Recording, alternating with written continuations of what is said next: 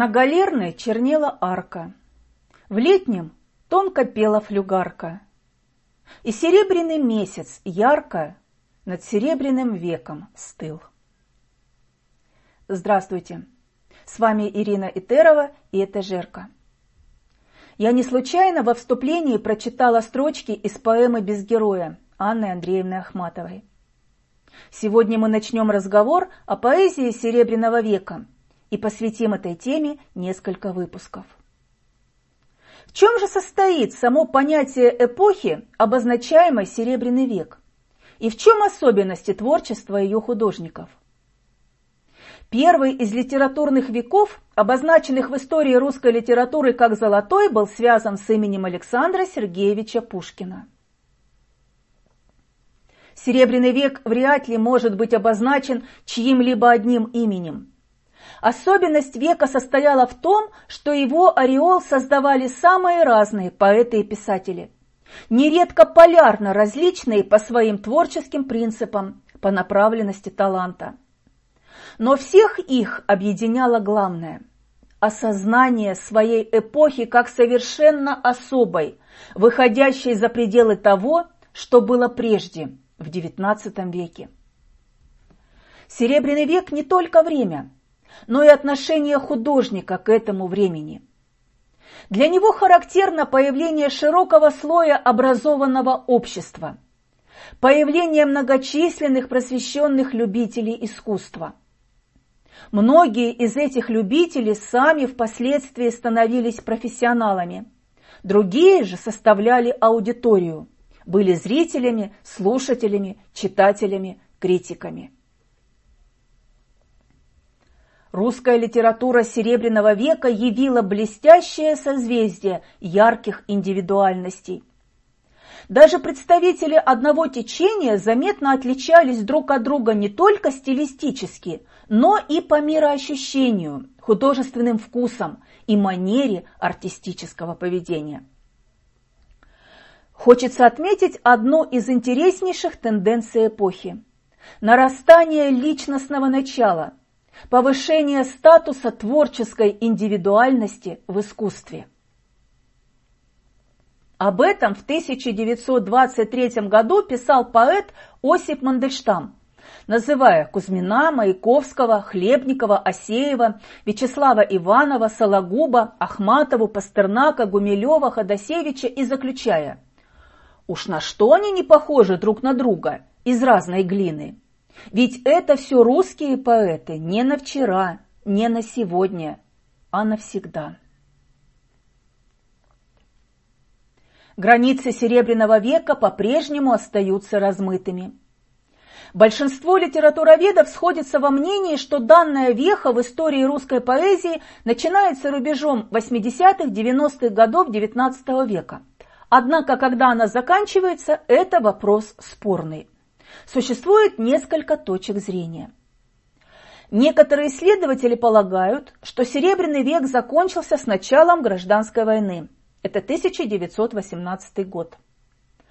Другие считают, что Серебряный век закончился в 1921 году, когда ушли из жизни Александр Блок и Николай Гумилев.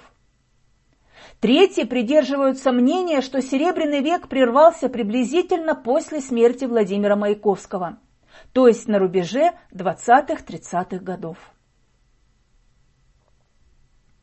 Огромное влияние на литературный процесс в XX веке оказал модернизм, вобравший в себя множество нереалистических течений и направлений. Наиболее ярко себя проявили три из них – символизм, акмеизм и футуризм. Самым значительным явлением русского модернизма стал символизм. Его представители Дмитрий Мережковский, Зинаида Гиппиус, Константин Бальмонт, Валерий Брюсов, Александр Блок. Однако уже в 1910-е годы заговорили о его кризисе. И вскоре, в 1913 году, появилось новое направление – акмеизм. Представляли его Николай Гумилев, Анна Ахматова, Осип Мандельштам, Сергей Городецкий. Приблизительно в это же время сформировался русский футуризм. Игорь Северянин, Велимир Хлебников, Владимир Маяковский представляли его. Ярким событием русской литературной жизни стало появление так называемой новокрестьянской поэзии. Сергей Есенин, Николай Клюев стояли у ее истоков. Несомненно, заслуживает внимания имажинизм. Анатолий Мариенгов, Вадим Шершеневич, Сергей Есенин. Кроме того, появился целый ряд поэтов вне направлений, творчество которых не вписывалось в рамки конкретного литературного направления. Михаил Кузьмин, Максимилиан Волошин, Марина Цветаева. Я назвала наиболее ярких представителей в каждом направлении. Имен, конечно, гораздо больше. Эпоха рубежа веков получила название «Серебряный век» уже после ее завершения. Термин возник в среде русской эмиграции – оценивший ушедшее время как второй рассвет русской культуры после Золотого века. Поэзия Серебряного века изумляет и удивляет своим многообразием, многоголосием. «Будем как солнце!» – восклицает Константин Бальмонт. В историю русской литературы поэт вошел как один из виднейших представителей первого символистского поколения – так называемого старшего символизма. Романтик и максималист. Натура в высшей степени впечатлительная, артистичная и в то же время ранимая. Он предъявляет непомерные требования к бытию людей. В центре мира Бальмонт ставит солнце, источник света и совести, источник жизни. Будем как солнце, Забудем о том, кто нас ведет по пути золотому. Будем лишь помнить, что вечно к иному, к новому, к сильному, к доброму, к злому ярко стремимся мы в сне золотом. Будем молиться всегда неземному в нашем хотении земном. Будем, как солнце всегда молодое, нежно ласкать огневые цветы, воздух прозрачный и все золотое. Счастлив ты? Будь же счастливее вдвое, будь воплощением внезапной мечты.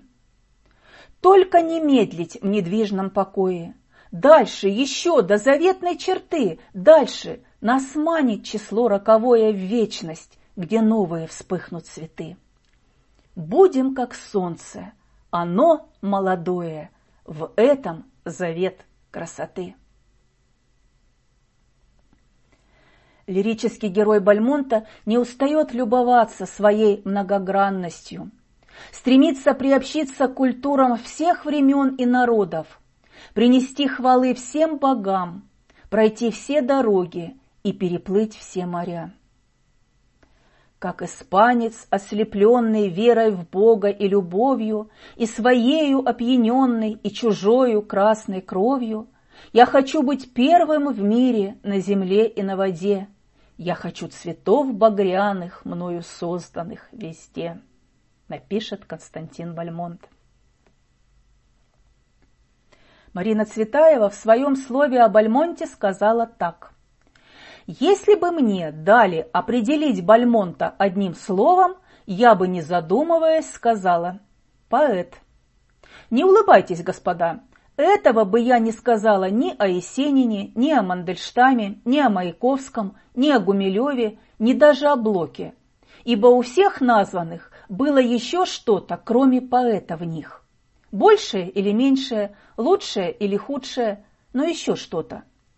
Даже у Ахматовой была отдельно от стихов молитва. У Бальмонта, кроме поэта, в нем нет ничего. Бальмонт – поэт, адекват – Поэтому, когда семейные его на вопрос о нем отвечают «поэт спит» или «поэт пошел за папиросами», нет ничего смешного или высокопарного, ибо именно поэт спит, и сны, которые он видит, сны поэта. И именно поэт пошел за папиросами, в чем, видя и слыша его у прилавка, никогда не усомнился ни один лавочник.